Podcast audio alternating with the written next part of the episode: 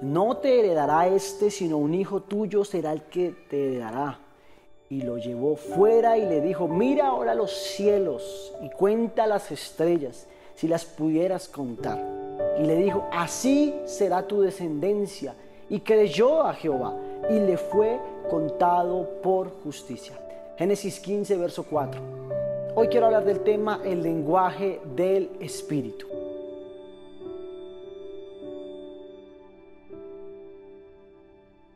Hoy quiero seguir hablando acerca de la vida de Abraham. Abraham, a quien Dios le había prometido un hijo, se aferró de tal manera a esa promesa que una noche comenzó a mirar las estrellas. El Jehová los llama y le dice, mira el firmamento, mira las estrellas y así será tu descendencia. Sería incontable como ellas. ¿Sabe? Este ejercicio alimentó su fe hasta llegar al cumplimiento de lo que Dios había prometido. ¿Sabe? El panorama de Abraham no era el mejor. Un hombre que no tenía, no podía, su esposa no podía tener hijos. Pero Dios a través de una promesa alimentó su espíritu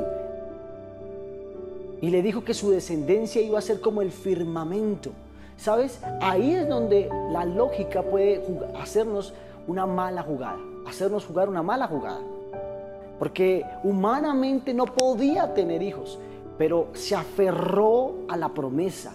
El lenguaje del espíritu dejó de guiarse por los ojos humanos y empezó a ver con los ojos espirituales. Empezó a actuar con, conforme al espíritu, conforme a la promesa que Dios había dado. ¿Sabe? Hay cosas en la vida en donde solo van a cambiar y solo vamos a ver el milagro de Dios si cambiamos el lenguaje y la forma en la que vemos las cosas.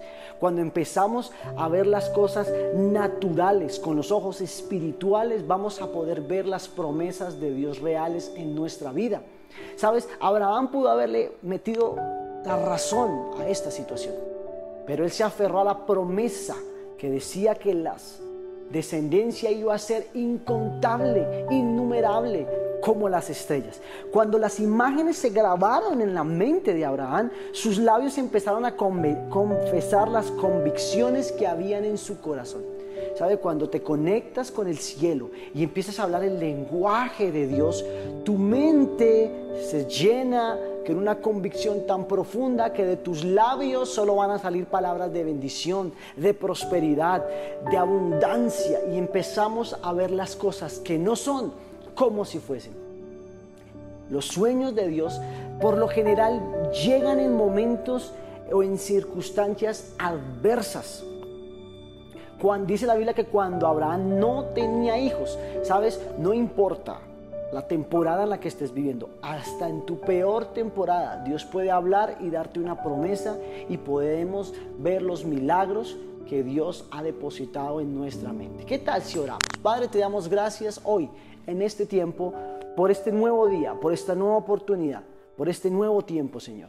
Hoy, en este nuevo diseño original, volver al diseño original que tú has establecido, Señor. Hoy queremos hablar con el lenguaje del Espíritu. Tal vez por años hemos sustituido este lenguaje y hemos colocado un lenguaje humano.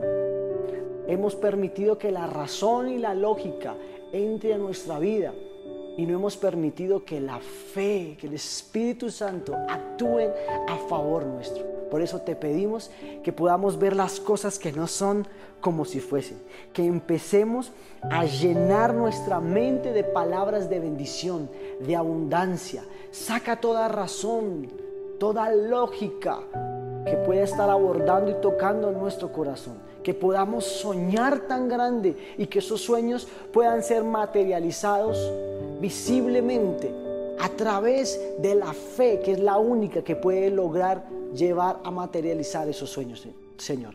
Te pedimos que cambies nuestra lengua, Señor, que cambies nuestra palabra, Señor, y que podamos empezar a dimensionar y a vivir en ese lenguaje, en ese mundo de los sueños, en donde todo lo podemos ganar en el ámbito espiritual y verlo reflejado en el ámbito natural. En el nombre de Jesús, amén y amén. Te bendigo.